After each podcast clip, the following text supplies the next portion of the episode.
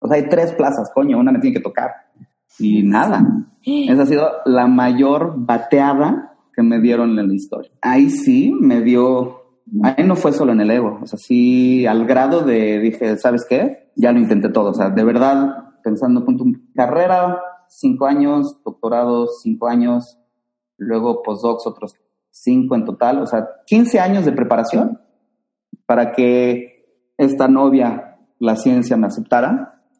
Ni con 15 años en los que me súper esmeré, ni así me aceptas. Y con este, con este rechazo, lo que sí pasó es, me abrió el, el panorama de puedo sobrevivir aún no estando contratado por la academia, no, no cumpliendo este sueño. Durante todo el doctorado, pues todos los investigadores te dicen, claro, porque esta es la vida, esto está de increíble, no sé qué. Y pues tú quieres eso, quieres esa meta. Estás en Reinvéntate, un espacio para ser quien quieres ser. Deja todo lo que te estorbe atrás y haz espacio para lo que viene. En este podcast vas a escuchar temas de amor, familia, cuerpo, salud, emprendimiento, dinero, espiritualidad, todo aquello que marca tu vida. Si tu vida hoy en día no es exactamente lo que anhelas, tú puedes reinventarte. Acompáñame en estos episodios. En algunos te hablaré yo sola de cosas que han marcado mi vida. Haremos reflexiones y trataremos de implementar herramientas de life coaching para que puedas lograr todo lo que anheles.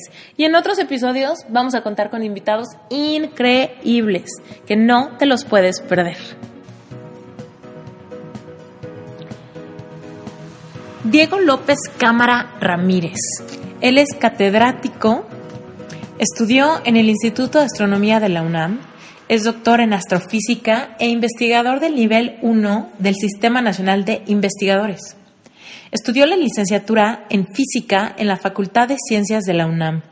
Él fue galardonado con el premio Gavino Barreda por tener el promedio más alto de su generación y a la maestría y el doctorado lo realizó en el Instituto de Astronomía de la UNAM.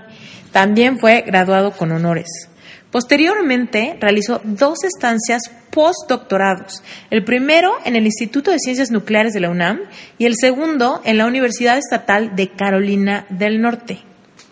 El principal interés del doctor López Cámara es comprender la naturaleza de los fenómenos astrofísicos por medio de modelos analíticos y simulaciones numéricas.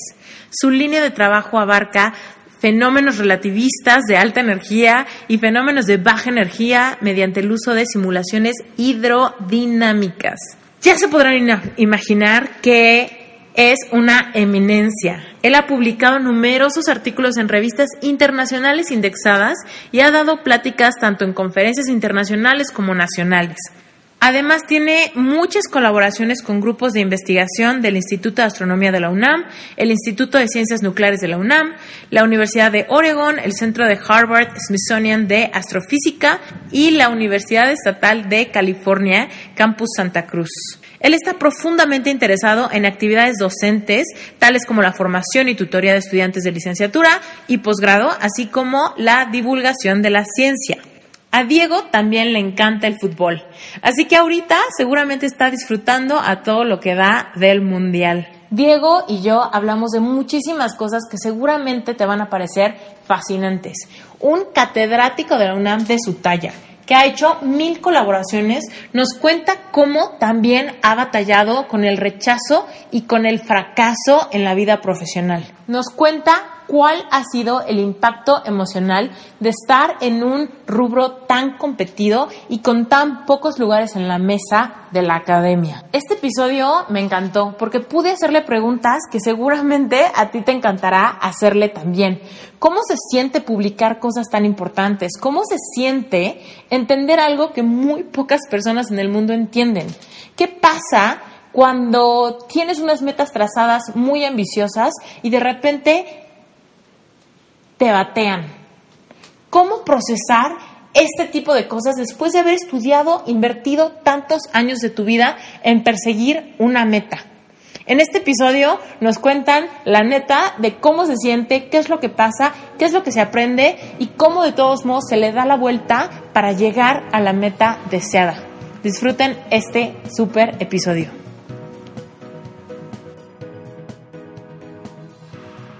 Bueno, Diego, pues entonces platícanos. Yo quiero empezar contigo contándonos cómo fue que descubriste tu vocación, qué tan chiquito estabas, qué fue, qué, fue lo, tus primeros acercamientos con tu vocación, que dijiste esto es lo mío, esto me late. Ya, eh, yo creo que llegué tarde a la vocación. O sea, qué sé yo, pensando cuando era chavito, pues, me encantaba la serie esta de Cosmos, pero no la de ahorita, la de Neil deGrasse, sino la que era de los 70 de Carl Sagan. Ok. Y, desde entonces eso me encantaba, pero nunca pensé que la astronomía iba a ser parte, bueno, como mi trabajo diario. Y otra, otro libro que también me, ese sí me marcó es el de Breve Historia del Tiempo, que ahorita está teniendo un super hit después de la muerte de Stephen Hawking. ¿No? Que ah. es uno de los, de hecho fue el primer libro que escribe Stephen Hawking para divulgación y es padrísimo. ¿Y cómo llegó ese libro a tus manos? Hace, o sea, cuando... Eh, uh, chalas. Yo creo... Noven... Ay, Madre Santa. Habré tenido, no sé, 15 años, 16, por ahí. Eh, sí, eso, me llegó entonces el de Stephen Hawking, cuando dije, wow, quiero ciencia. Y desde antes, como que siempre la parte de astronomía me había marcado, pero, y de hecho, eh, no estudié. Bueno, astronomía para empezar es difícil porque en poquísimos lugares existe como carrera inicial. no, hay pocas universidades en Estados Unidos en las que puedes hacer desde la carrera como tal de astronomía. Eh, entonces, bueno, yo ni, por ahí, e incluso todavía peor, porque yo de hecho en un principio quise estudiar ingeniería. ¿Cuál de todas? Como algo más civil. Y duré seis meses, me peleé con un profesor, como que todo me fue mal. Eh, lo cual no, o sea, no estoy diciendo que esté mal ingeniería, de verdad, mis respetos para los ingenieros porque qué nivel de estrés y de trabajo era impre o sea, la carga de trabajo era durísima, era un montonal. Eh, pero eso, como que nunca me identifiqué en ingeniería, estuve aquí en la, bueno, aquí en, la UNAM, y resulta que enfrente del UNAM estaba la Facultad de Ciencias. Y eso, ahí, no sé, había chicas guapas eh, entonces como que, y varios amigos, entonces como que me era más natural estar del otro lado de la avenida que ingeniería. Y sí, en cuanto me salí de ingeniería, como que no, no la pensé dos veces, dije física, con, con esta, como con el afán tal vez de, bueno, tal vez astronomía. Pero de verdad es que nunca lo tenía todavía claro. O sea, entonces esto así de, siempre supe que quería ser astrónomo, no. Eh, era bueno en las matemáticas, era bueno en física, pero nunca era el mejor, ¿sabes? Siempre había una muy amiga que siempre era mucho mejor que yo, entonces sí se me facilitaba, pero hasta ahí. Y fue entonces como saliéndome de ingeniería que dije, órale, física tirándole astronomía. Y lo curioso es en la carrera, eh, cada semestre, que sé materia que tomaba, yo creía como que iba a entrar y, y ¿no? Como que se iba a filtrar, iba a saber qué parte de astronomía y al revés, lo que me pasó es materia que llevaba, eh, materia que decía, wow, quiero hacer algo de eh, campos magnéticos o, no sé, con superconductores o, eh, ¿qué otra parte estaba increíble? Eh, termodinámica, así como experimentos con fluidos, qué sé yo. Entonces, entonces en vez de filtrarse, mi abanico se abrió. Y entonces era una confusión. O sea, yo como que decía, bueno, en algún momento algo me, llamará más la atención. Curiosamente, tomé, me fui seis meses a un intercambio eh, a la Universidad de Santa Cruz, ahí en, en, California. Eh, y fue increíble, justo eh, había un, es un maestro ahí famosísimo, Drake, y él, daba una materia de búsqueda de vida extraterrestre. Órale. Que, ajá. no en todos lados escuchas eso. No, no, estuvo increíble. Y de hecho hay un número muy famoso de Drake que se llama el número de Drake. No, de hecho le llaman la ecuación de Drake. Y es así como cuántas civilizaciones inteligentes hay dentro de la galaxia. Y entonces ahí este Drake se le ocurrió, ah, bueno, pues tiene que ser pues una estrella tipo Sol. Entonces Drake lo que decía es, bueno, tiene que ser una estrella tipo Sol. Entonces se calcula, bueno, ¿cuántas estrellas tipo Sol hay en la Vía Láctea? ¿Cuántas? Que de hecho son 10 a la 11, no, 10 a la... 10 a la... Ah, siempre me hago 10 a la... son 10 a la 11, o sea, 100 mil millones de estrellas hay tipo Sol. Y luego empiezas a hacer probabilidades. Bueno, ¿en cuántas de esas estrellas hay un planeta tipo Tierra? Y en las viejas épocas de Drake se creía que era rarísimo el caso de las tierras. Bueno, planetas como Tierra. Y ahora resulta que no es tan difícil. Entonces, así como un 50-50. Entonces, a 100 mil millones pues, se reduce a la mitad. Y luego, ¿cuántos de estos planetas están exactamente una cosa que se llama la zona habitable? del Sol, a la misma distancia de ese Sol. no, no, tan cerca para que se evapore el agua y no, y no, y, no, tan lejos para que se congele. ¿no? Entonces ahí hacen también cálculos. Y luego, ya, es cuando se empieza a complicar, ¿qué probabilidad hay que en ese planeta que está dentro de la zona habitable de una estrella tipo Sol se genere vida? Y así como que va, tac, tac, tac, tac, tac, tac, es súper bonito. Bueno, es, no es una ecuación, o sea, no hay ahí como física metida, pero sí haces un numerito al final y dices, ay, mira, según mis cálculos, eh, existen 10 civilizaciones como la Tierra, bueno, como los humanos, en la Vía Láctea. Y entonces tomé clases con él, con Drake, y fue, o sea, como que, y fue justo al final de la carrera, entonces como que se cerró al final esta, eso, como que yo entrando a la carrera diciendo, oye, bueno, física con la chances de, luego dedicarme a la astronomía, este film, bueno, este hoy México, eh, acabé la carrera y entré luego, a, hacer la maestría y el doctorado en el Instituto de Astronomía del UNAM, que además está a y ya, y de ahí el resto es historia. Bueno. Oye, y platícanos, o sea, tú que tienes, tú que tienes esa experiencia de haber estado como en una carrera que no te gustaba y después ya haberle dado el clavo a la, a la buena, ¿cómo se sentía? ¿Cómo, ¿Cómo se sentía estar en, en una carrera donde todo te interesaba? O sea, como dices, en vez de que se fuera haciendo el embudo, se te abrió un abanico de posibilidades. Tampoco todo me interesó, ¿eh? O sea, tampoco. Ajá. O sea, hubo altibajos, pues, en, esos cuatro años y medio de física. Ok. Este, ¿Cómo? ¿Cómo se sentía? O sea, es que muchas veces la gente le cuesta distinguir, ¿no? Cuando, cuando algo de veras es lo bueno, porque ni siquiera saben cómo se siente estar en lo que de verdad eres bueno. Y muchas veces platicamos de, hay veces que hay algo que te gusta y algo, algo para lo que eres bueno, ¿no? Y cuando esas dos cosas se juntan, ¿no? Lo que te gusta y lo que eres bueno, pues hay muchas más probabilidades de éxito, ¿no? Pero hay veces... Ya, ya. Creo que conmigo fue más fácil identificar que no estaba bien. Ajá. O sea, en, en ingeniería no estaba yo en mi, en mi ambiente, en mi hábitat. Eh, sí, estaba insatisfecho. O sea, eso me... Pues fue raro porque, o sea, no hice amigos, eh, los maestros no me convencían, me convencían las clases, los temas, pero de todas formas como que, eh, como que no, no, no, me sentía satisfecho. Y, qué sé yo, un ejemplo, dejaban veías un tema y eran 800 problemas de ese mismo tema con nada más una mini variación. Y yo decía, qué horror, qué aburrido. Me sentía ah. más como robot, ¿no? O sea, como que no sentía que de verdad estaba entendiendo el, el, problema, sino más bien como aprendiendo a responder. Y dije, ay, esta parte no es lo mío. Y luego cuando me mudé a la facultad de enfrente, a, a ciencias, a física, fue al revés, me dejaban un problema y me daban una semana para, para resolverlo.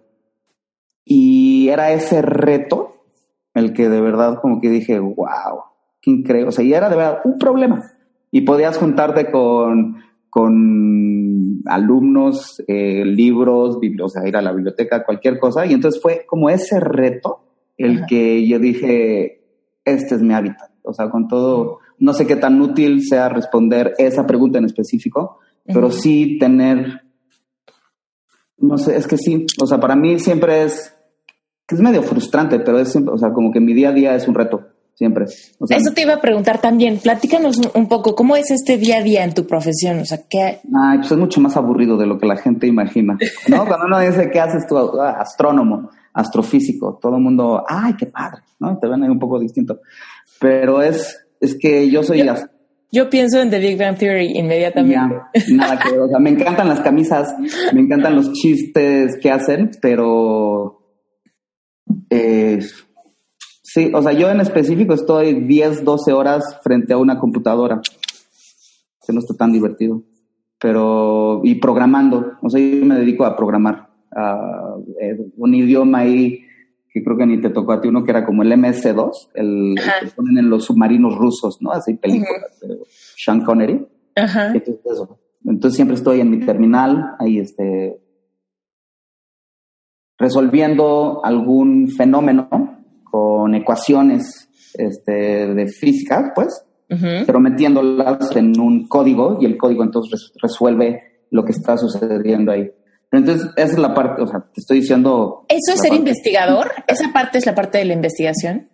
Pues en mi, en mi hábitat, en mi mundo, sí. O sea, hacer investigación es agarrar un tema del que se sepa poco y atácalo, ¿no? O sea, bueno, hacer el método científico así de cuál crees que es eh, tu hipótesis, ¿no? ¿Cuál crees que es el, qué es lo, qué crees que está sucediendo? Y luego haces una serie de experimentos y luego entonces analizas y luego ves si lo que tú pensabas es de verdad cierto o no. Y muchas veces es que no, estás mal. Eh, pero entonces eso es como la investigación, ¿no? Eso es el día a día de un investigador que está bien dicho investigador, porque no sabes, ¿no? Estás ahí con la lupa indagando en un tema del cual no se sabe. Y puede ser en mí, o sea, para mí es cómo es que mueren unas estrellas en específico, unas estrellas con problemas de obesidad, pero puede ser también para químico, este, la, la forma molecular de cualquier elemento, no sé, o qué sé yo, mi madre hace este experimento, bueno, ella es doctora, entonces tiene ahí gente con VIH, entonces hacen como protocolos eh, para, para que sea más barato para la gente como que tiene esa enfermedad horrorosa. Eh, pero pues sí, siempre es estar como intentando indagar en temas poco, de los cuales se sabe poco.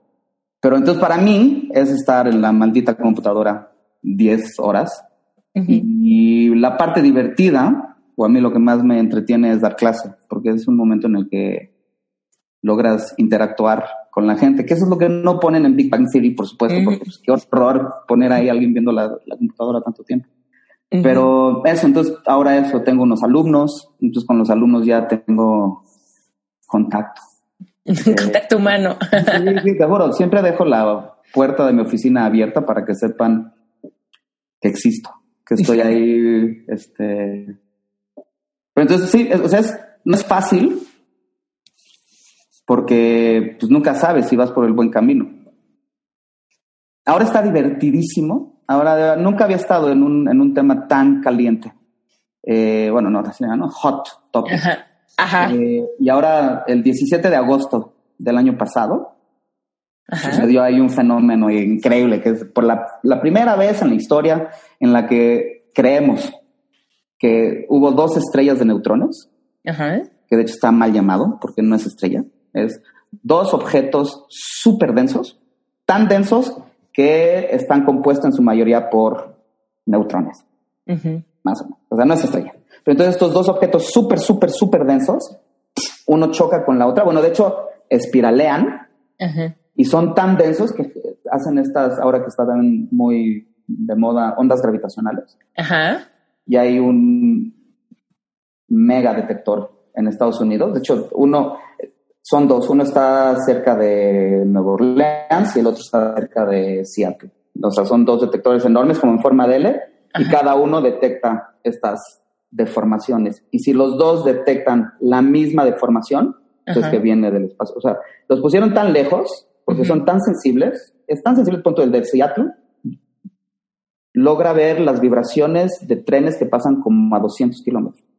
Entonces vibra Pero para eso tienen el de, el de Nueva Orleans, porque pues, por supuesto este no le pasa nada con el tren que pasó a ser. Pero si los dos se deforman. Quiere decir que está súper lejos de los dos, o bueno. O, afectó a los dos. O sea, atravesó uno y se fue hacia el otro. Y de hecho está súper bonito porque lo que pasó es, vibró este y pasaron seis milisegundos, digo que parece nada, pero el, tiempo que tardó esta perturbación en irse de acá a acá, atravesó literal todo Estados Unidos en diagonal. Seis mil segundos. No, no, no, seis milisegundos. 6 milisegundos. Ajá, O sea, nada, supongo. Ah, así, rapidísimo. Y entonces emitió ondas gravitacionales y además, cuando se fusionó, emitió luz, que es la primera vez, apenas ondas gravitacionales, estas cositas, apenas se habían detectado cinco. Y ninguna, y ninguna con luz. Y esta fue la primera vez entonces que hubo ondas y además brilló y cuando lo vimos y, está padrísimo porque yo estoy en un grupo de investigación que creemos tenemos un, un modelo bueno el que era con mi jefe en Estados Unidos. Y se ha armado un unas discusiones un o sea, parte positiva y negativa no hay envidias cosa que para mí era yo creía que en la academia todos tienen este un nivel ético súper alto, súper puro, y no todos. Entonces está padrísimo. Yo nunca había estado, o sea, pues Muerte de Estrellas está increíble, también me encanta, pero no era así tan este, llamativo. Y ahora con esto fue, está padrísimo. Y todavía, de hecho, va a pasar ya, van como seis meses. Y hasta la fecha vemos como cuatro grupos y cada uno tiene su modelo y cada uno le echa un poco de tierra a los otros tres y favorece. ¿Pero qué, están tratando de hacer cada grupo? O sea, como de entender qué, qué, qué, cosa. ¿Por qué? Ajá. O sea, esto que te dije de dos estrellas de neutrones, ese es en mi modelo. Pero hay otros que no necesariamente proponen que tengan que ser estrellas de neutrones. O sea, conmigo es sí, o sea, se fusionan las un chorro de, de electrones y de luz. Y hay otros que, no creen en esto. ¿Cómo fue que se vio la luz? Ah, es que es, exacto, qué bueno. Entonces, las ondas gravitacionales, eso lo detectó LIGO, que es el detector este que te digo. De hecho, LIGO, en colaboración con un nuevo detector, en Pisa, en Italia. Entonces, entre los tres, lograron encontrar la región del cielo, ¿no? O sea, como si esa lucecita fuera. Entonces, ¡pum! Decían, ah, de esa región del cielo viene. Y al mismo tiempo hubo dos satélites, uno se llama Fermi, que es de la NASA, y otro se llama Integral, que es de la Agencia Europea. Los dos encontraron, se llaman destellos de rayos gamma, o sea, destellos de cosas muy energéticas. Y también resultó que venía exactamente de la misma región del cielo. Y luego hubo otros eso fue el, principio. Cuando los dos satélites y LIGO dijeron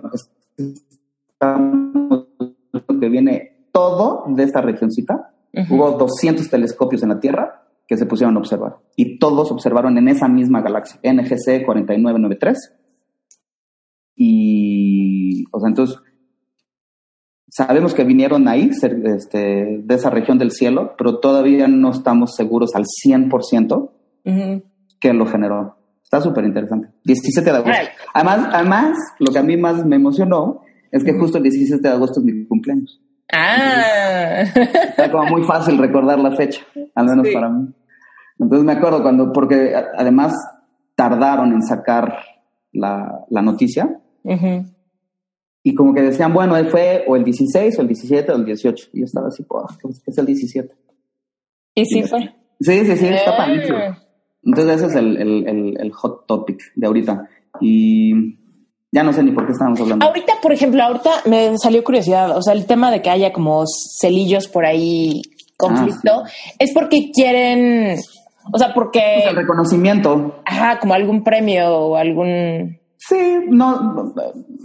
O sea, el premio es el reconocimiento, ¿no? O sea, que la gente sepa que López Cámara y, qué sé yo, Lazzati y Morsoni, mi grupo, que nosotros somos los que entendimos desde un principio qué es lo que estaba sucediendo ahí.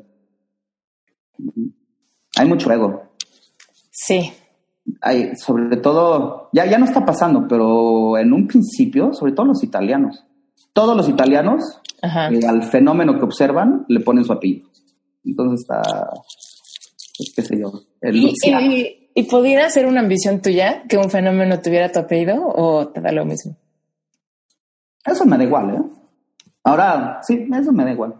Me, me satisface entenderlo. O sea, creo que en lo que, y me he tardado en darme cuenta que creo que donde, a ver cómo lo pongo. Eh, mis dos ex jefes, al menos desde mi punto de vista, y esto va a sonar como si me estuvieran menospreciando, pero de verdad no, son el triple de listos que yo. O sea, si me pasa, platico con cualquiera de ellos y, la hora que platiqué, tengo que estar como una semana digiriendo todo lo que habían dicho y qué sé yo, haciendo yo unos cálculos en el pizarrón o en la computadora y estos lo hicieron en dos microsegundos en su cerebro. En, ah, claro, entonces la luminosidad, la distancia o tiene que estar sucediendo esto y esto y esto. Y es ahí cuando digo, órale, estamos, como que siento que están en, en otras ligas. Órale, eso está padre.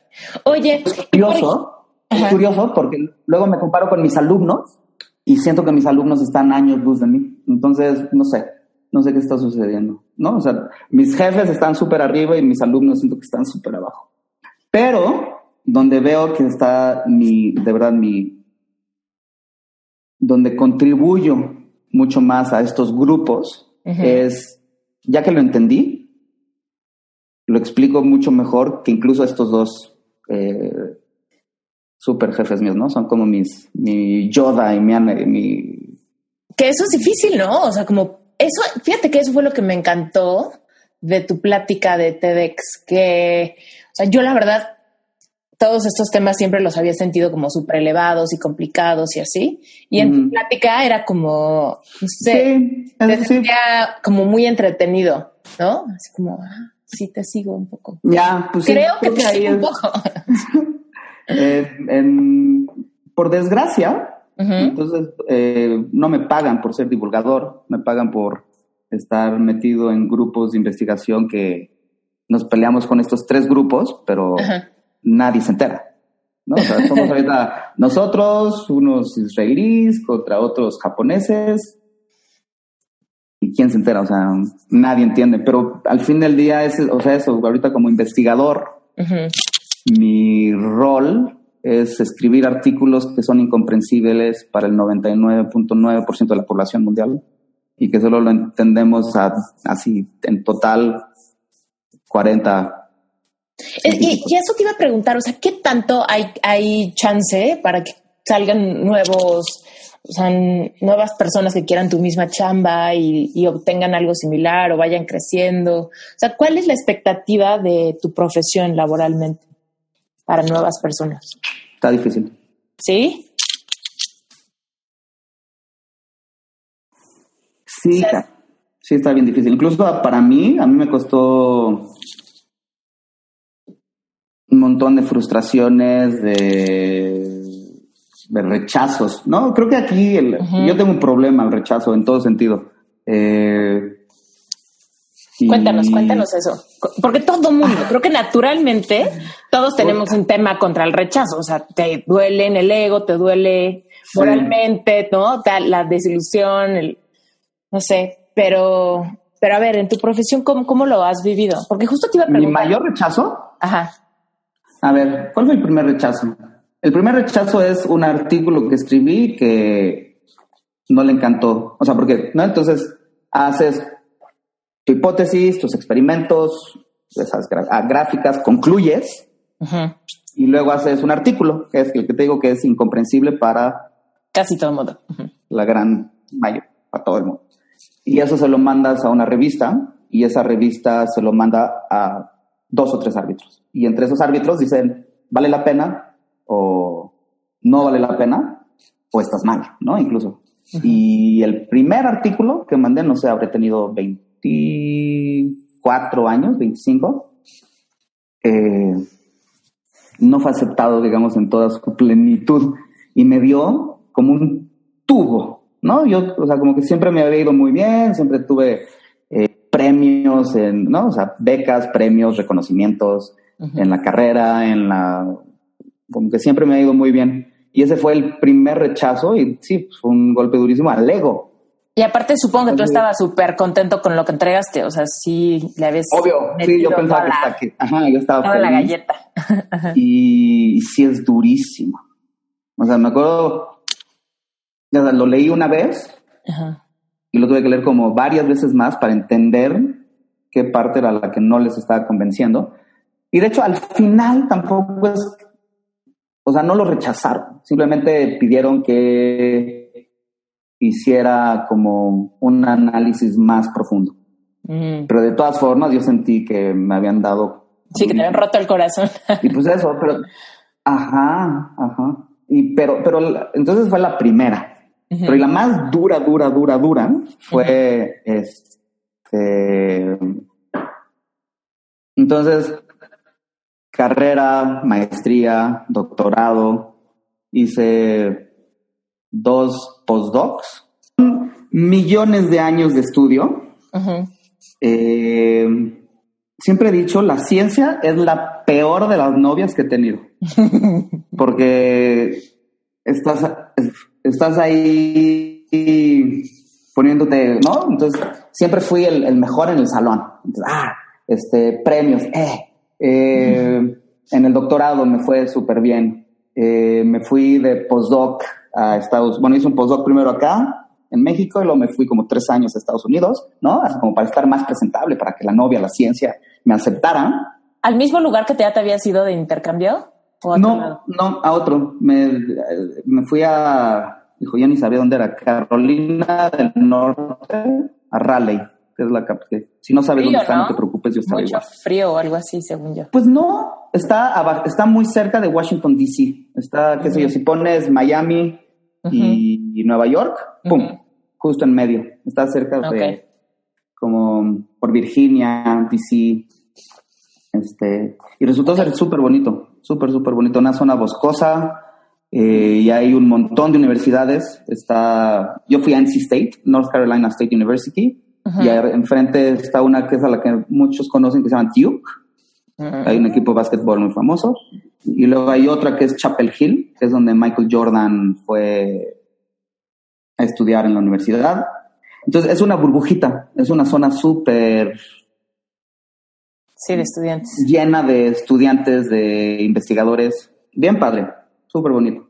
Entonces eso, voy para allá, me preparo, para que la novia, la ciencia, me acepte. Eh, y luego empieza, donde hice el doctorado, aquí en astronomía en LUNAM, se abrió, se abrieron tres plazas, ya me acordé. Había como tres plazas para jóvenes investigadores.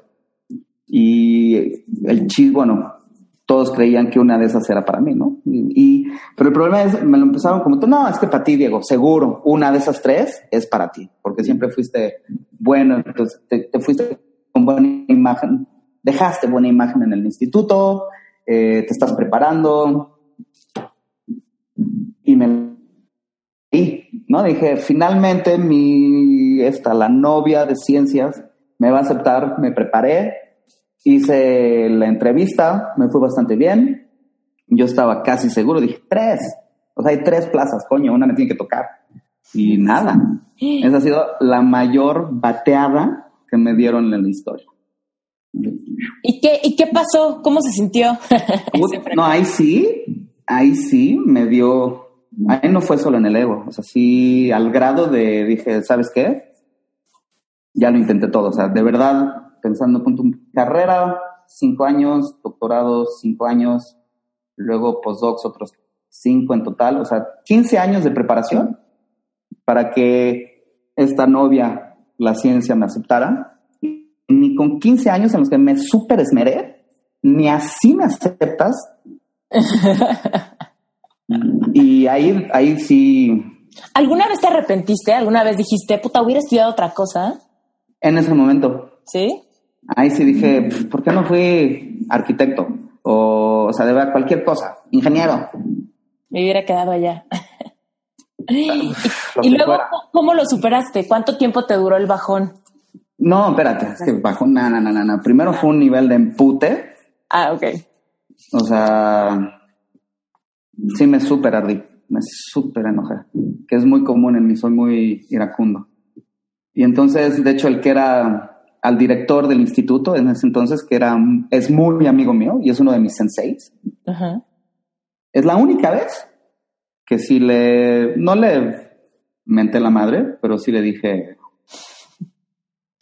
que... sí le desconecté los frenos del coche. Sí, no, sí me súper, súper enojé. Me, me, me dio, o sea, eso fue una, era como un todo, era una decepción con enojo, con tristeza y mucho, yo sintiéndome, claro, es que no valgo. o sea,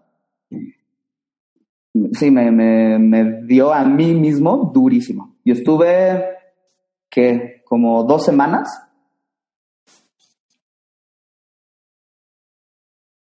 Eh, que no quise hacer nada, porque además ya había regresado a México y estaba sin trabajo. O sea, ya lo que se les, era lo que estabas esperando, o sea, ya una plaza para empezar a Sí, sí, sí, sí, exacto.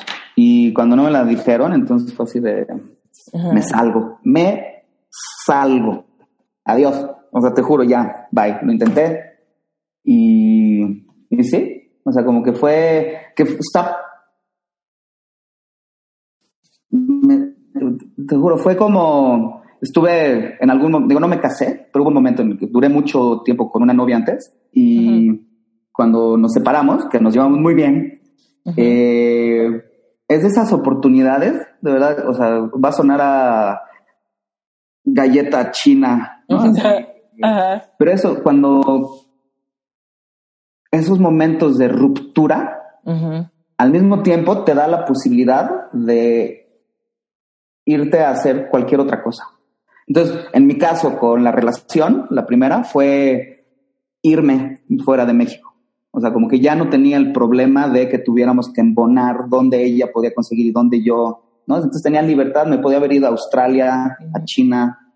de hecho, ya me acordé, estaba, iba a ir a Sao Paulo y luego que me, veía perfecto, me, me, hubiera tocado el Mundial, las Olimpiadas, digo, no en Sao Paulo, pero Brasil y estaba así bailando, tomando caipiriñas. Luego se abrió la, la, oportunidad de Raleigh, que pues es muchísimo, con el que me fui es mucho mejor, o sea, es, un, es una eminencia, y pues ahí tienen mucho más dinero los, los gringos para hacer ciencia, entonces ¡ah! tuve que evitar las caipiriñas para irme para allá. Pero eso fue gracias de verdad a que pues ya no tenía nada que tratar aquí o que te tuviera de planear. Ajá, que también fue rarísimo. Es la primera vez que me quedo sin nada. Sin, o sea, vendí todo. Coche, este, muebles, me fui con backpack, laptop y a empezar. Pero eso fue, o sea, gracias a ese rompimiento. Y este segundo rompimiento, que te digo que es el que me dio con todo, cuando no me dieron la plaza, pues sí, como que, no sé si reinventarme, pero sí fue así, órale, ¿qué quiero hacer? Me quiero clavar a una, quiero entrar de consultor a algún banco, quiero ser maestro de alguna prepa, quiero, ¿sabes? O sea, como que tuve, después de esas dos semanas que seguía enojadísimo, y yo siempre, o sea, bueno, me, estudié en una escuela que estaba muy cerca del TEC. Y siempre el TEC era como cruz cruz. Son, ¿Ah, solo les interesa el dinero, eh, no, no tienen esta mentalidad de igualdad social, y mientras en la escuela en la que estuve, en teoría sí. Y, pero se abrió ahí una oportunidad y me dijo, bueno, ¿por qué no vienes a dar clases a una y en inglés? dije, bueno, ok, a ver, en inglés puede estar divertido. Y ha sido de las decisiones más acertadas de,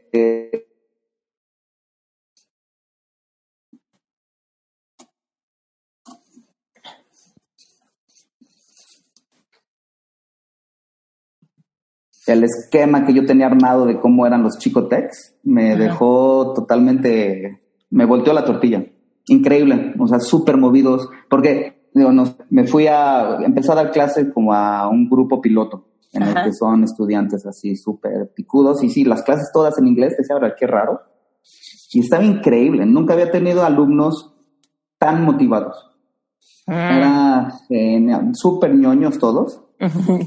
Este, y estuvo increíble. Me la pasé muy, muy, muy, muy, muy bien. Y como que las cosas se fueron dando. Y también en ese momento, entonces, cuando estaba dando clases en el TEC, eh, se abrió una, sí, como una plaza en una ONG de Mario Molina. El premio Nobel, ¿no? sí. Químico.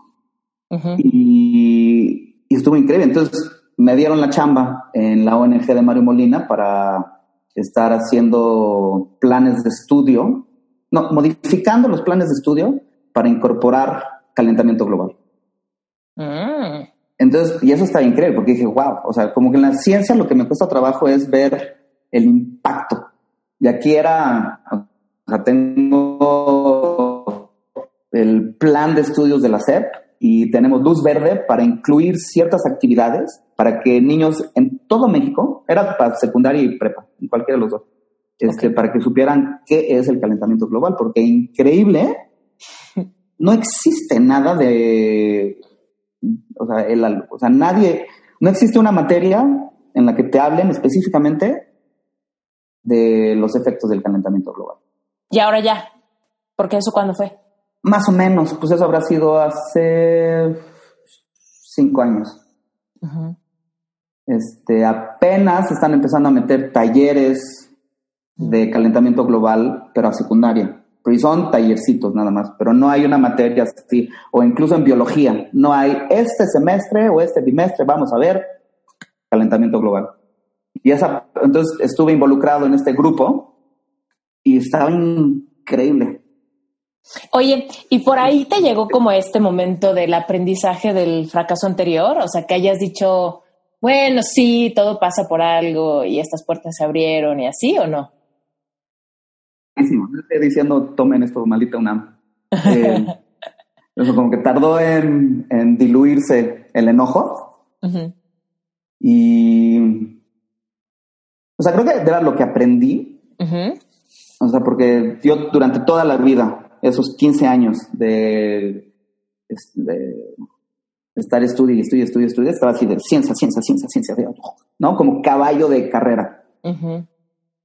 Y con este, con este rechazo, lo que sí pasó es, me abrió el, el panorama de puedo sobrevivir aún no estando contratado por la academia, no, no cumpliendo este sueño que durante tantos años, o este, no es sueño, o, como, o como ese, ay, no sé cómo... Eh, Como un aferramiento, ¿no? Una meta, una meta que está cargada de... Esa meta que en algún momento me puse porque, sí, obvio, durante todo el doctorado, pues todos los investigadores te dicen, claro, porque esta es la vida, esto está de increíble, no sé qué, y pues tú quieres eso, quieres esa meta. Así.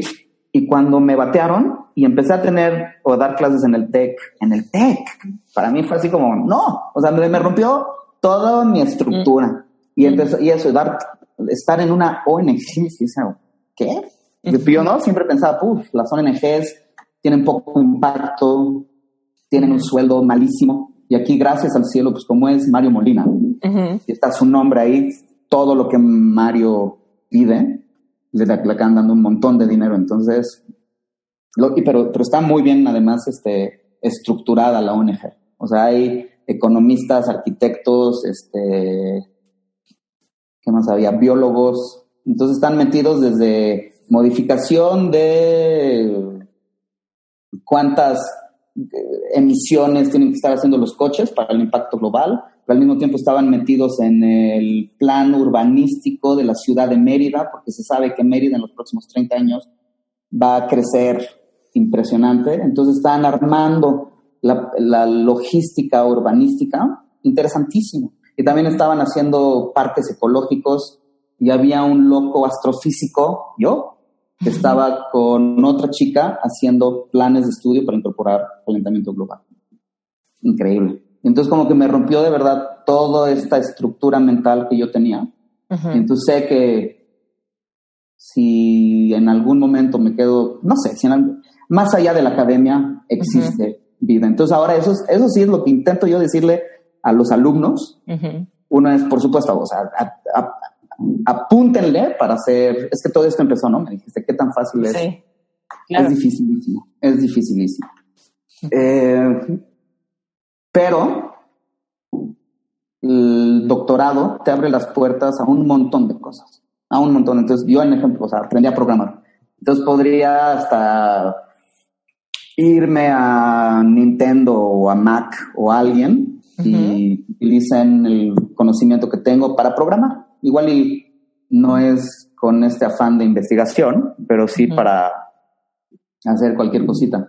Y el, y el, como esta parte de, investigación de hipótesis, experimentos, resultados, análisis, conclusión, ese nivel, ¿no? Así mental. Ajá. Si lo empleas en cualquier otra cosa, pues estás con medio pie por delante del resto de la gente que igual no tiene esa estructura. Claro. Entonces, eso es lo que yo intento ahora inculcarle a los alumnos de, está difícil, pero hay muchos otros caminos. Y está bien padre, de verdad. Otra, qué sé yo, mi, mi cuñada, ella también hizo, es española, pero hizo igual. Curiosamente también hizo física. Entonces, física, doctorado, postdocs, frustraciones, ¿verdad? Al final ella acabó enojadísima con, con, su jefe, con el mundo en el que vivía y ahora es eh, una de las editoras de una revista de estas internacionales a los que le mandas los artículos y que dicen sí o no.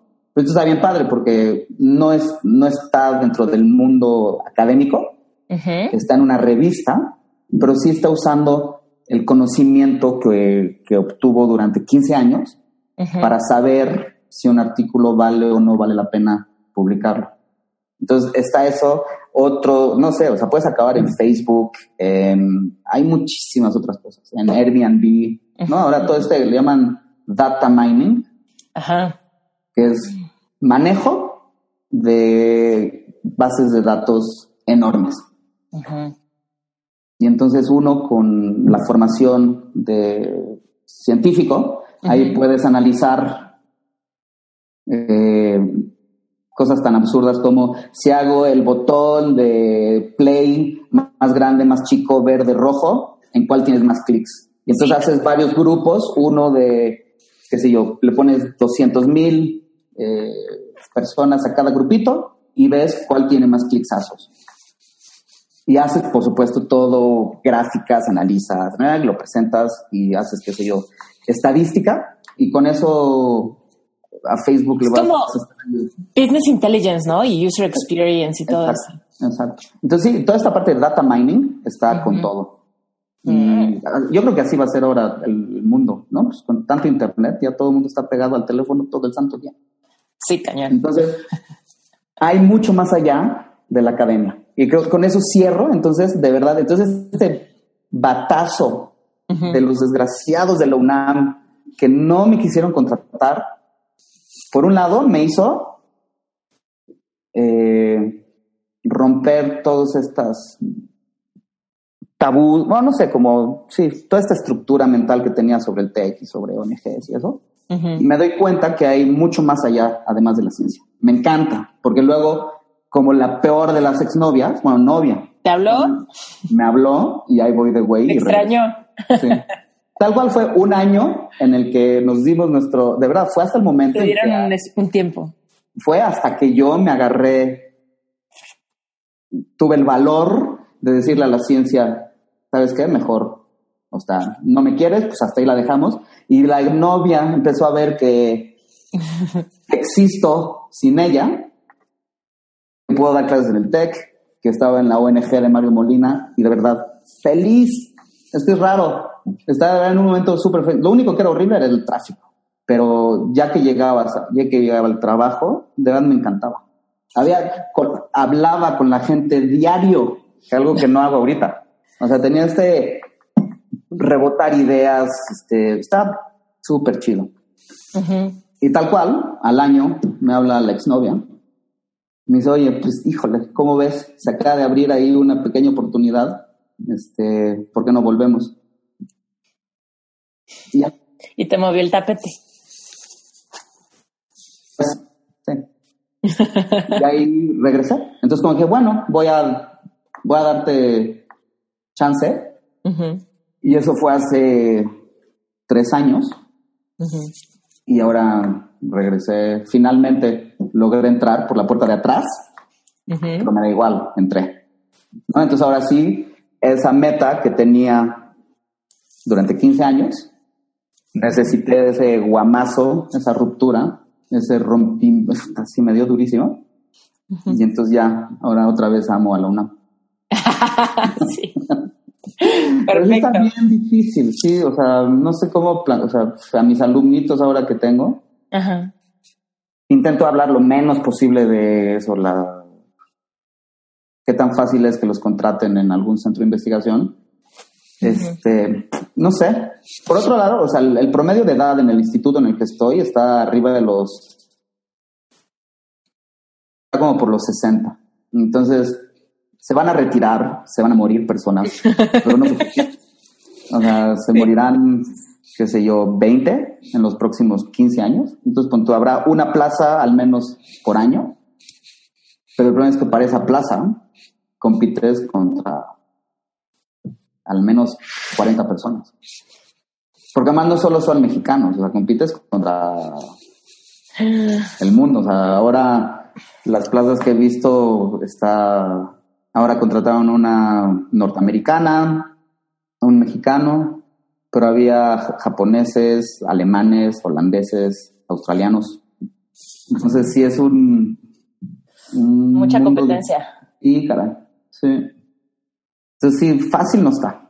Pero, insisto, te forma y puedes acabar en cualquier otra cosa también está súper. Sí, se pueden abrir unas puertas que ni sabes que existen. Ajá, que bueno, que yo, a mí de verdad me llegó así, sin esperarlo. Entonces, eso es como lo que, ese momento de rechazo que al final sí logró generar aprendizaje.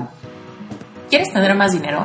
Sinceramente, voltea y ve a tu alrededor. ¿Qué harías si tuvieras más dinero? ¿Qué harías si tu panorama financiero pudiera cambiar completamente? ¿Cambiarías de trabajo? ¿Comprarías esa casa? ¿Viajarías? ¿Ayudarías a tu familia? ¿Ayudarías a otros? ¿Qué harías?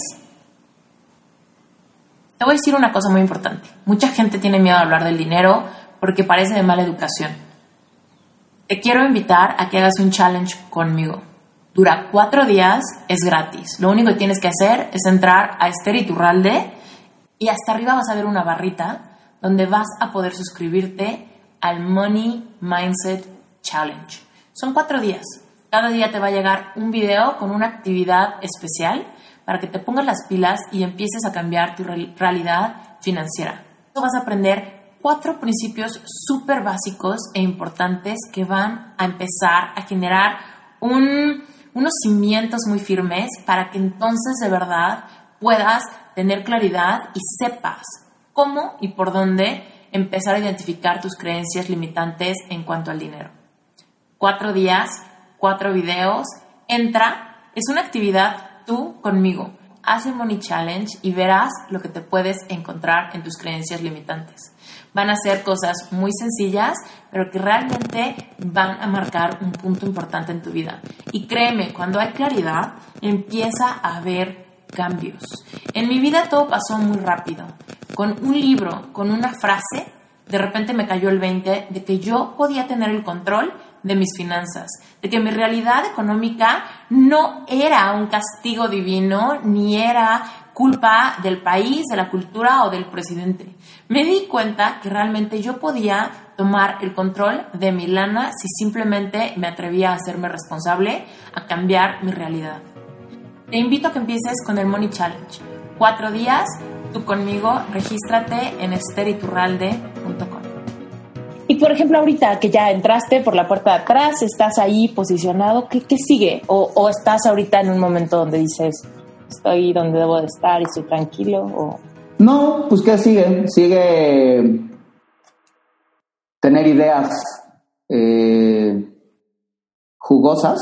O sea, porque ahora me toca no hacerlo. Siempre estuve en el papel de abajo, como siempre tenía un sensei siempre tenía alguien que me decía, oye, ¿por qué no hacemos esto y esto y esto y esto? Y decía, ah, wow, sí. Y entonces como que, pero ya que oía la idea, decía, ah, órale, tac, tac, tac, tac, tac, tac. O sea, ahora lo que me toca es ser el de arriba, dar esa idea y motivar a, a estos estudiantes para que ellos lo desarrollen. Y al, pero al mismo tiempo, sí estoy, qué sé yo, con, con otro grupo de investigadores, o sea, sigo, sigo trabajando con, con mis dos jefes, en seis, este, y además tengo ahora otro amigo que está también en el UNAM, con los que estamos ahí eh, atacando problemitas nuevos. O, entonces, ¿qué?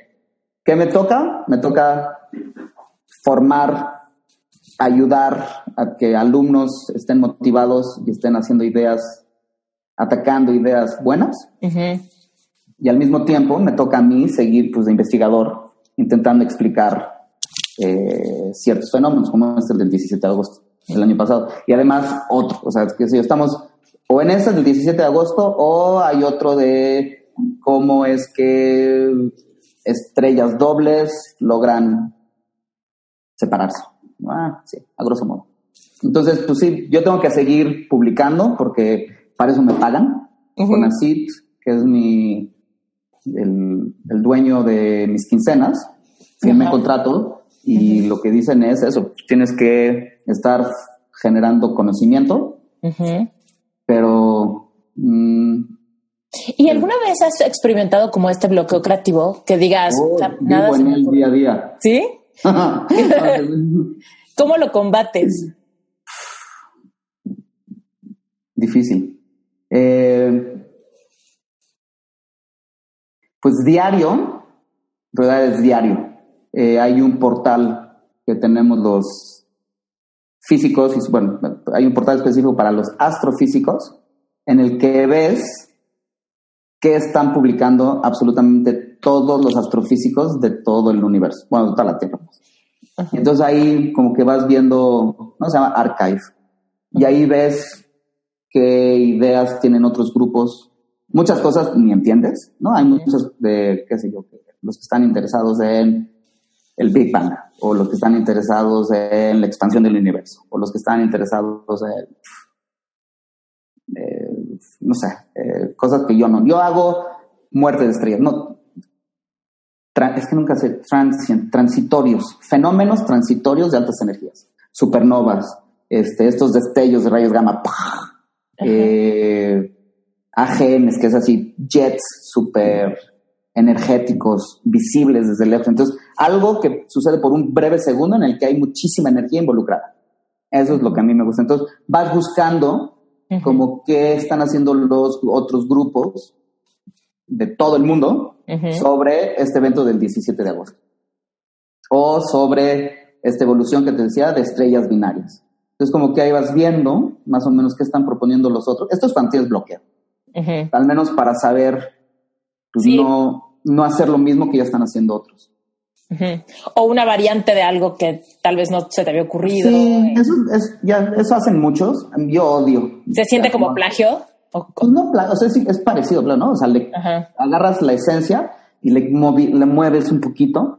Entonces, unos que habían hecho un estudio de este fenómeno y yo lo hago rotar. Y hago lo mismo, pero solamente porque está rotando ahora la estrella, a ver qué pasa. Eh, no me encanta. Mm. Pero pues sí, para el bloqueo es eh, estar todos los días viendo el maldito archive, leyendo artículos. Entonces mi, mi dinámica es, llego, veo el archive, leo dos o tres.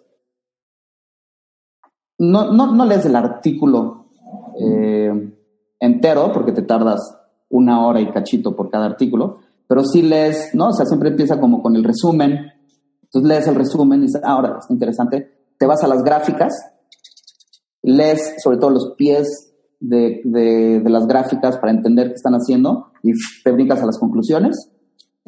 Y ya si está súper interesante el artículo, entonces lo guardas y dices, ok, este lo voy a leer con mucho más detenimiento. Entonces esa es mi dinámica, ¿no? O sea, entonces archive, dos o tres artículos así por arribita y luego lo que puedas de uno de esos artículos a full. Y así, poco a poco, es que yo te juro, me doy más cuenta de las cosas malas que de las buenas. Entonces de repente estoy leyendo el artículo y como que algo digo, Ay, no, están usando bien. O se están yendo por mal camino. Entonces como que así me doy cuenta de cuál sería el buen camino, entonces qué sería como un buen proyecto. Suena un poco negativo, pero como que me doy más cuenta de, las partes, de los errores. Ajá, exacto. Entonces, pues sí, ahí es, con eso intento como generar ideas. Eh, te iba a decir, ¿qué tanto derrama hacia tu vida eh, personal el trabajo? O sea, tipo que haya bloqueo creativo o que haya así un, unos objetos densos rotando, ¿qué tanto derrama hacia tu, tu sábado, tu domingo, tu... Eh, híjole, es que vivo, o sea, como que me encanta la ciencia porque no tengo horarios, ¿no? Mm. Entonces puedo llegar a la hora que sea al instituto, eh, logro, es que odio el tráfico, tengo un serio problema con el tráfico. Y entonces puedo trabajar en la casa hasta las diez y media, y entonces agarro el tráfico a las diez y media cuando ya no hay nada y llego al instituto a las once. Eh, entonces como que es muy noble en ese sentido, a menos de que dé clase o tenga reunión con alumnos o unas pláticas que Esa es la parte positiva. Pero la parte negativa es que siempre estoy en la chamba, ¿no? O sea, no. Fíjate, eso es otra cosa que me encantó cuando no estaba en el trabajo, en la academia. Que tenía mi horario de 9 a 6. Sí. Y me correo a 6 con 1 de la tarde, no. Sí. Esos horarios no los tengo. Entonces, me llega un correo a las 2 de la mañana y ahí estoy leyendo. Y entonces como que, pues sí, siempre está. Siempre estoy checando el correo. Si un alumno me escribe en ese instante, intento responder. Eh, este, porque por otro lado, pues es difícil tener fuera de mi instituto eh, poder platicar de mi día a día con mis amigos. Yo juego mucho fútbol, por ejemplo. Sí, eso es eh, como tu, tu, tu, hobby pasional, ¿no? Sí, pero rara vez puedo platicarle de verdad a mis amigos qué estuve haciendo ese día. estuve analizando la ecuación de estado para una estrella de neutrón y está increíble. No me entienden. Claro. es difícil eh, platicar así, no sé, o sea, ni con mis padres, que son médicos, ni hermano, arquitecto, novia arquitecta, es difícil. Hay nada más, qué sé yo, como que también son científicos, con los que sí puedo meterme un poquito más, pero tampoco tanto, o, o de ellos, qué sé yo, otro físico que hace trampas, atrapan átomos. Puedo entender la generalidad de lo que hace, pero ya si se empieza a clavar y me empieza a decir entonces las, los detalles y características de su experimento, pues no entiendo mucho. Igual del otro modo, si yo a este chico a Fer le platico de él, no sé, eh, los trucos que estoy teniendo que hacer para ganarle a otros grupos para poder hacer más rápido mis simulaciones, pues no sé qué tanto me entiendo. Entonces no es tan fácil tener como, o sea, como estos dos mundos, eh, o bueno, la parte de la ciencia en mi momento en que estoy en la casa o comiendo con mis padres o echándome una chela en el estadio. Sí. Pero, por otro lado, siempre estoy amarrado a tener el teléfono y estar checando en cada momento lo que está sucediendo. Entonces, es, es como, estoy en todo momento conectado a la ciencia, pero tampoco, pero más como, no sé, en, como en, en la Matrix, digamos, de la ciencia, pero no puedo hablar, no puedo compartir mucho de esta parte con el mundo fuera de la academia. Claro. Oye, y por ejemplo, cuando hay eventos que son los que sí se derraman como la gente común y corriente como yo, que es así de el eclipse, o Ah, me encanta. no sé. Uh, es padrísimo. Esos son los momentos, de verdad, que, que, porque un problema que yo tengo es eso, que siento que el impacto humano es pues, limitado, es difícil, ¿no? O sea, así como, ¿qué más le da a, a mis vecinos o al señor de aquí enfrente mi estudio sobre la muerte de estas estrellas obesas? ¿No? ¿Qué impacto de verdad puede tener? Siento que cuando estaba en la ONG, estaba más porque estaba ayudando calentamiento global, coño, o sea, estamos metidos ahí, carajo. Y ahora, mm, pero cuando hay eso, hubo una vez que hubo un eclipse de luna Ajá. y que logramos poner como 200 telescopios en la plaza, en, en el Zócalo. Todavía está Ebrard, fue hace, uh, no sé, más de seis años. Sí. Eh, y-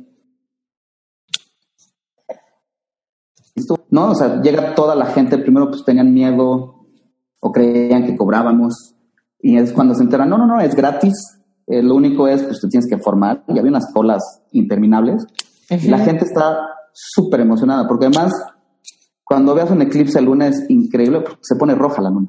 Eh, y es, súper fácil de entender porque además se pone roja la luna. Porque entonces el eclipse es, ¿no? Está el sol, tierra, luna. Y literal, la tierra se mete entre el sol y la luna. Bloquea, ¿no? Y entonces por eso generamos la sombra en la luna, porque ya no le llega luz. Sí. Pero lo que está súper chido es el sol, aunque no lo creas, la, la- o sea, bloqueamos como el 95% de la luz. Excepto lo que está pasando en la atmósfera. Ujú. Entonces hay una fracción de luz que atraviesa la atmósfera y eso sí le llega a la luna. Pero en la atmósfera se queda, eh, pues hay partículas. Entonces hay una parte de la luz que se queda ahí tac, tac, tac, tac, rebotando. Y lo que se queda rebotando es el azul. Y por eso el cielo se ve azul. Porque la luz que nos manda el sol, lo que se queda rebotando en la atmósfera es lo azul. Ajá. Entonces atraviesa todo, excepto lo azul, que se queda en nuestra atmósfera. Y entonces por eso, sobre todo, lo que le llega a la luna es la luz roja. Y entonces lo que la luna nos rebota, pues es lo que le llegó. ¿no? O sea, Sol manda todo, se queda lo azul rebotando, atraviesa lo rojo, le llega a la luna, rebota. Y entonces por eso, pues lo que vemos de la luna es roja, por como cinco Sí. minutos. Súper bonito. bien padre. Y es ese momento en donde la gente se queda eh, boquiabierta. O sea, no solo entonces se ve la, la sombra de, de- no, se ve así como Ujú. el, el círculo de lo que, nos, lo que la Tierra está bloqueando en la Luna. Pero además hay un momento cuando, cuando el eclipse es total, que la Luna se ve totalmente roja por este efecto. Y eso tocó en el Zócalo y la gente estaba anonadada. Estaba, y, o sea, esa emoción, yo creo que me prendió más a mí que a ellos. Y son esos breves cinco minutos que me, me satisface mi parte impacto humanístico por otros dos años. Claro. Entonces es como esa satisfacción que digo, wow, qué increíble. Y entonces mi parte humana, entonces por eso me gusta mucho la divulgación. Entonces intento como estar ahí prendiendo a la gente, explicando temas difíciles de un modo lo más sencillo posible y además lo más como motivado, o sea, que la gente se quede prendida. Que quieran salir y en Google busquen Luna Roja. Y Oye, eso me encanta. Y ahora, la UNAM, bueno, no solo es la UNAM, pero cada año se organiza pues, este evento que se llama La Noche de las Estrellas. Siempre es como por diciembre, fines de noviembre, principios de diciembre. Ajá. Y lo que hacemos ahora no es en el Zócalo, pero es en, en las islas de la UNAM, donde Ajá. está la rectoría, la biblioteca. Y entonces ahí se ponen como 200 telescopios y además se ponen como 80 carpas. Y en cada carpa hay cuatro o cinco personas explicando algo del universo. Puede ser desde vida en otros planetas, luna roja, ondas gravitacionales, qué sé yo. Hay 80 temas. Y el, la respuesta de la gente es, es impresionante. O sea, van como 200 mil personas. Es, es, es increíble. Entonces, la, la gente se queda feliz como si nosotros este, estuviéramos sacrificando nuestro tiempo. Te juro, para mí, son esos momentos de, de interacción social y ver la emoción de la gente y ver cómo cuando entienden un fenómeno se quedan con los ojos cuadrados y dicen, wow, que para mí vale toda la pena. Y entonces ya puedo regresar y estar seis meses encerrado viendo la computadora 10 horas diarias. Claro. es que te iba a decir, sí, yo creo que esa satisfacción de contagiarle a la gente lo que te apasiona está bien padre. Así que de repente sí les caiga el 20 de algunas cosas y le vean el valor y por qué te gusta, por qué haces lo que haces, tal. Sí, eso es bien bonito. Oye. Eso es bien bonito. Y ahorita me surge esta pregunta, que es, ¿nunca has, no has pensado como, o sea, ahorita con el tema de las redes sociales, tan así, tan en auge y que solamente se va a poner mejor o peor, no sé, no sé qué palabra darle, pero nunca has pensado como volverte, pues como este vocero hacia la persona común y corriente, para que entienda este, este tipo de cosas. Ah, yo sé, eso siempre, siempre, bueno, ya van varias personas que me dicen que debería hacer eso. Ajá. Y te voy a Eh, decir, te voy a decir, esto, esta pregunta me surge en un, ah, bueno, sí, la- el tiempo es una cuestión, pero estaba hablando con mis amigos de toda la vida y justo estábamos platicando de un doctor que ahorita la verdad no, me- no sé bien el nombre, porque una amiga me decía, es que hay este doctor que pone como cosas en su Instagram súper educativas, pero también como súper auténticas desde la personalidad de esta persona que es como súper súper bueno explicando temas relevantes, les sabe sacar como el gancho de realmente por qué te importa esto o a quién le podría estar afectando, por qué vale la pena que, que sepas o que conozcas, tal. Y no manches, o sea, un jale impresionante, creando un engagement con la gente súper bueno. Y digo, no manches, aprendí más viendo el Instagram de este cuate que lo que me acuerdo de... de ¿Mexicano o Sí, mexicano. Es, es más... Enrique Ganem quién? Te puedo decir, dame un segundo. Porque de hecho ni siquiera tiene mucho tiempo, o sea, es como que lo dijeron ayer. ayer. Espera.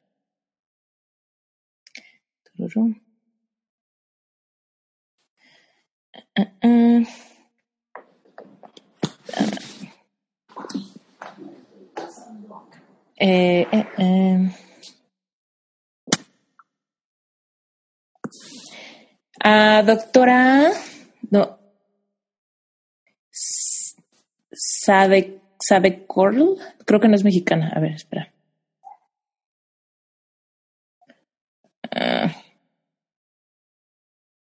Dame un segundo.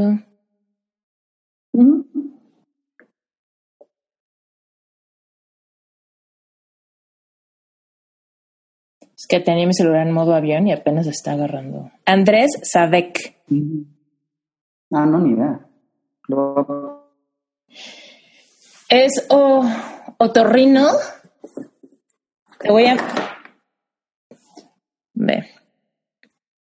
Espera. Ay, no. ¿No?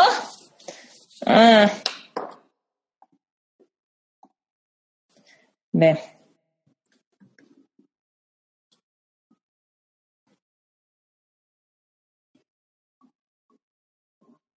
¿Cómo se escribe Sadek? Te acabo de mandar pantallazo de. Un pantallazo. Ah, ok. ¿No? Y así toda, todo su Ah, Instagram es así como educativo, pero está súper, súper interesante.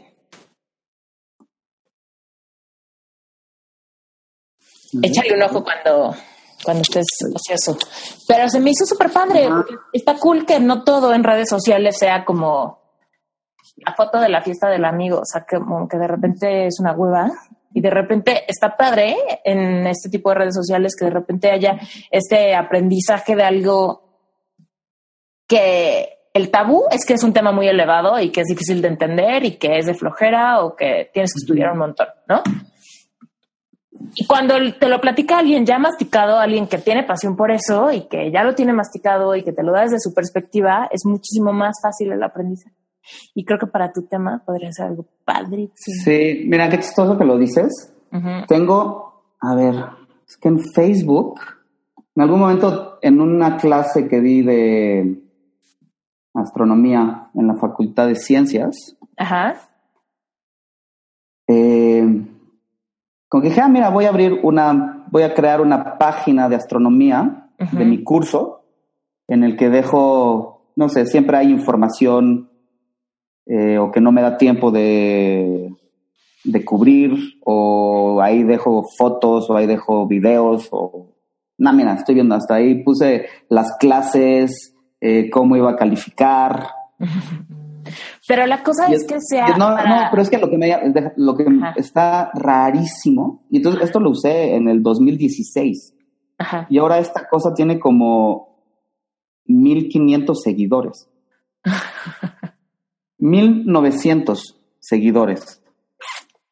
1907 seguidores. Entonces lo que me queda claro es, hay mucha gente interesada en el tema, que Sí. están incluso dispuestos a seguir una página de un profesor de un curso de astronomía en el que se ponen fotos y videos y cosas así entretenidas. Entonces, digamos, si en algún momento o me corren o... Fíjate, no, lo que sí puedo hacer es cada, ¿cómo es? Cada siete años Ajá. eh, tenemos un año sabático en el que puedes hacer lo que tú quieras y te siguen 15 pagando. años. Ah, eso está increíble. Y, eh, Está pero muchos lo usan o para irse a otro centro de investigación durante un año a hacer colaboraciones o escribir un libro o seguir en donde estás, pero sin la obligación de tener que dar clases, ni siquiera tener estudiantes. Entonces tienes tu tiempo para ti. Y yo sí he pensado que en ese sabático, pero todavía me faltan cuatro años, eh, como explotar un poquito más esta parte de divulgación. Yo creo que tienes todo el perfil. O sea, Ya, yo sé, pero, pero es que es horrible porque te juro, mi, mi sueldo a, a- a- a mi patrón económico le da igual, es más, no le importa, no le interesa la parte divulgativa. Entonces, no sé, tengo ahí como que, o sea, toda esta parte de divulgación como que siempre la hago bajo el agua. Eh, nunca le cuento a. al UNAM a CONACIT eh, de mis proyectos de divulgación, pero sí es algo que, me interesa muchísimo. Entonces, de algún, sí, de algún modo tengo que acabar eh, involucrándome más en eso, porque entonces veo que la gente está interesada, veo que los temas de los que hablo le gusta a la gente. eh, ¿Cómo fue No que sé. se dio? ¿Cómo fue que se dio el tema de tu conferencia de TEDx, por ejemplo? O sea, porque Ah, ahí estás porque- haciendo divulgación a gente que no sí, sabe. eso salió de verdad de una plática que di una vez en el Museo de Historia Natural Ajá. y fue una de las chicas que organizaron el TED y por ahí. Yo, o sea, ni yo los busqué, ni nos conocíamos, ni, ni nada. Haciendo eso, o sea, check, o sea, bueno, ya aquí yo estoy así a- eh, leyéndote la mano, pero, o sea, digo, ese tipo de cosas que no buscas y que de repente se dan es porque igual y tú no estás viendo lo que todos los demás sí. O sea, por ejemplo, yo estaba viendo eso en ti ese día que dije, no manches, apunta su nombre porque cuando esté el podcast, obvio lo invito porque va a estar súper interesante, ¿no? Entonces, evidentemente interés hay en el tema y tú tienes como esta personalidad como que da como esta empatía. Bueno, no sé si, se si es empatía la palabra o se siente como accesible, vaya, ¿no? Que es clave. Cuando tenga otro batazo, otro momento de ruptura, te mando. Ya sabes que tienes ahí la tu, tu plan B. Sí, pues es que sí está bien, te juro, no me da, no me da la vida. O sea, de por sí, con los alumnos, con las clases, con los grupos de investigación, eh, no me da. Entonces, no sé. No sé Entonces la gente que está escucha que ahorita está escuchando este podcast, porque siempre termino los podcasts preguntando bueno, y si la gente quiere saber más o si te quieren buscar, si te quieren encontrar, no ah, hay. Estoy en el Instituto de Astronomía, es, mi correo es súper fácil, Diego, eh, arroba astro.unam.mx o ahí creo que se escriben Diego López Cámara, aparece este la dirección en Google o si quieres te doy, tengo una paginita que si quieres te puedo mandar el link. Te mando el link en el cual viene, digamos, como qué hago, simular videitos de lo que estoy haciendo y... Ah, perfecto. Y entonces con eso ya viene el correo y ahí digo, no doy mi teléfono, pero sí. sí. Ok. Este... Va. Perfecto. Pero sí, ya, bueno, ojalá entonces para el sabático tenga más proyectos de, de divulgación porque fíjate, hay uno que me encanta, este, ay, este español, ¿cómo se llama? Ah, qué horror, se me olvida, ¿ves? Justo cuando quiero los datos. Es horrible, no sé, hijo. Me sé los nombres de todos los jugadores de fútbol, de todos los mundiales, y nombres de investigadores, se me olvidan todos. Qué horror. Bueno, pero hay, hay un español muy famoso que tiene un, blog, Date un Vlog, no sé si lo has oído. Date un blog. Ajá, pero vlog con B, con V. Date. Ah, videoblog. Santaolalla, Javier Santaolalla, casi como el músico. Mm. Javier Santaolalla. Es español y ya tiene su, ya también escribiendo, tiene hasta un libro. Y te juro, su blog es buenísimo. Explica las cosas increíbles. Sobre todo, de acelerador de partículas, de este hasta habló de la tesis de Stephen Hawking que sacaron en internet. Siempre tiene temas súper bonitos y siempre digo, ay, qué padre, me gustaría hacer algo así. Pues en cuatro años vamos a mandarte un mensaje. Voy a poner una alarma. Entonces, algo así, de verdad involucrarme más, pero te digo, es que la ciencia es la peor de las novias. sí. Entonces, sí. Súper absorbente. Súper absorbente. De verdad, sí, es súper absorbente. Entonces, tampoco te, da tanto tiempo libre. Pero es raro, ¿eh? O sea, no me estoy quejando. No me estoy quejando a mi novia. No, no quiero que me truene. no vaya a ser que se enoje contigo. sí, estoy, estoy, Veo raro. Hay días buenos y días malos. Eh, y está lleno de frustraciones, pero te juro, conforme, eso sí, ahora lo que he aprendido es a manejar mejor el rechazo. Entonces, me llegan a, otra vez eh, eh, artículos que no le convence en su totalidad al, al, al referee, y entiendo, pues es normal, no, no todo lo que yo digo va a ser la palabra y la verdad. Y entonces tomas las cosas pues mucho más tranquilo. No sé si eso habla de madurez o que estoy ruco. No, yo creo que sí se te hizo la piel más gruesa, ¿no? Más. Sí. Entonces, y a mí me pasa que aprendo siempre aguamazos. Y entonces, mm. pues así, la primera vez eso fue la frustración horrorosa y ahora ya, bah, hasta lo mandas y esperas, pues que, que sea, que siempre haya algunas tuercas que, que apretar. Que, que, apretar. Fue rarísimo. El año pasado mandamos un artículo y lo aceptaron así, tal cual como estaba escrito. Dije, Wow. Nunca más va a suceder, ¿no? O sea, ya fue mi, hoyo en uno, entonces, este, pero pues sí, o sea, empiezas, aprendes a manejar las frustraciones y es, es,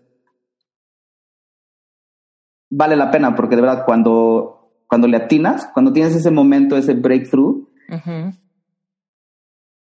vale la pena las frustraciones de los cuatro años. Es, es, raro. Entonces, mucha gente como que dice, puf, es demasiado negativo, negativo, negativo, para que el momento, el highlight, lo positivo, dure tan poco. ¿No? Es ese momento, sientes así cosquillitas en la piel, satisfacción, orgullo, y a los cinco minutos estás intentando resolver otro problema y otra vez frustraciones. Pero, pero te juro que vale toda la pena. Mm. Este, pero eso, pero lo que la maldita novia, entonces si la dejas, la descuidas, que es lo que tampoco quiero, descuidar demasiado con la parte de la divulgación. No es como raro, porque amo la divulgación, pero también amo hacer cosas que tal vez solo 40 personas en el mundo entienden. Sí, es como un club súper selecto. Ajá, pero y, y, no me es tan fácil hacer algo como date un blog como este cuate Santa Olaya, porque si me descuido, puede ser que, que, que me acaben tronando de nuevo. Y justo me costó tanto entrar. Te tienes que poner ahí todo tu empuje, ¿no? Pues sí, ajá, y, y no solo eso, me gusta. O sea, sí me gusta tener alumnos sí me gusta dar clase, sí me gusta estar incluso respondiendo correos electrónicos a las 2 de la mañana. Claro. Me quejo, pero pues, sé que es parte de la chamba y vale, estoy súper contento. Mm. Entonces, no sé, tal vez cuando, puede ser que cuando mi grupo esté más establecido, cuando sea más fuerte mi grupo, en el que tal vez ya la cabeza no tiene que estar ahí, no sé, es como tal vez mi restaurante está apenas empezando. Entonces tengo que estar diario. Y entonces tal vez en unos cinco años, cuando mi restaurante ya esté manejando y que yo no tenga que estar diario, tal vez en ese momento ya me va a ser factible dedicarme más a algún videoblog o algo así, o un libro, o no sé. O sea, porque, o sea, sí me interesa, ¿eh? Sí lo tengo en, el radar. Ajá, es como esa piedrita que todavía no sé cómo, o sea, me, o sea, ah, quiero incorporar eso a mi vida más, pero no me de, no puedo todavía en este momento. Entonces ya veré cómo lo incorporo. Va. Pues muchísimas gracias, Diego. Ok, ah. Está interesantísimo tu, tu car bueno, tu chamba, tu vocación. Este, mucho gusto y estamos en contacto. Va. Gracias por tu tiempo. Dale, chao. ¿Tienes tantas ideas que no sabes cuál es la buena? Tienes muchas ideas, pero realmente no sabes si vale la pena invertirle tiempo y dinero. Quieres emprender, pero no has podido definir tu idea al 100% y por algunas razones o por las otras, sientes que simplemente tu idea no está terminada.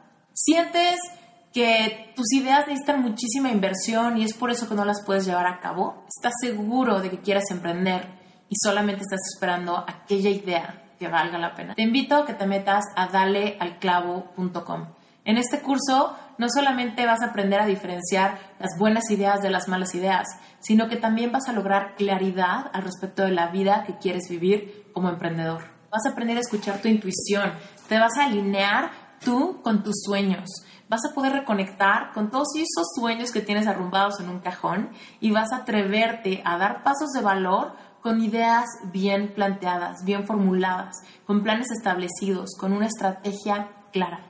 Cuando empezamos a emprender es normal que tengamos un montón de prejuicios al respecto de nuestras ideas.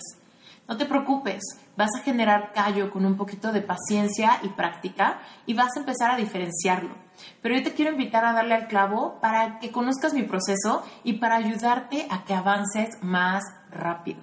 Así que yo te invito a que entres a dalealclavo.com y escuches de una vez las primeras dos lecciones. Siempre han estado gratis.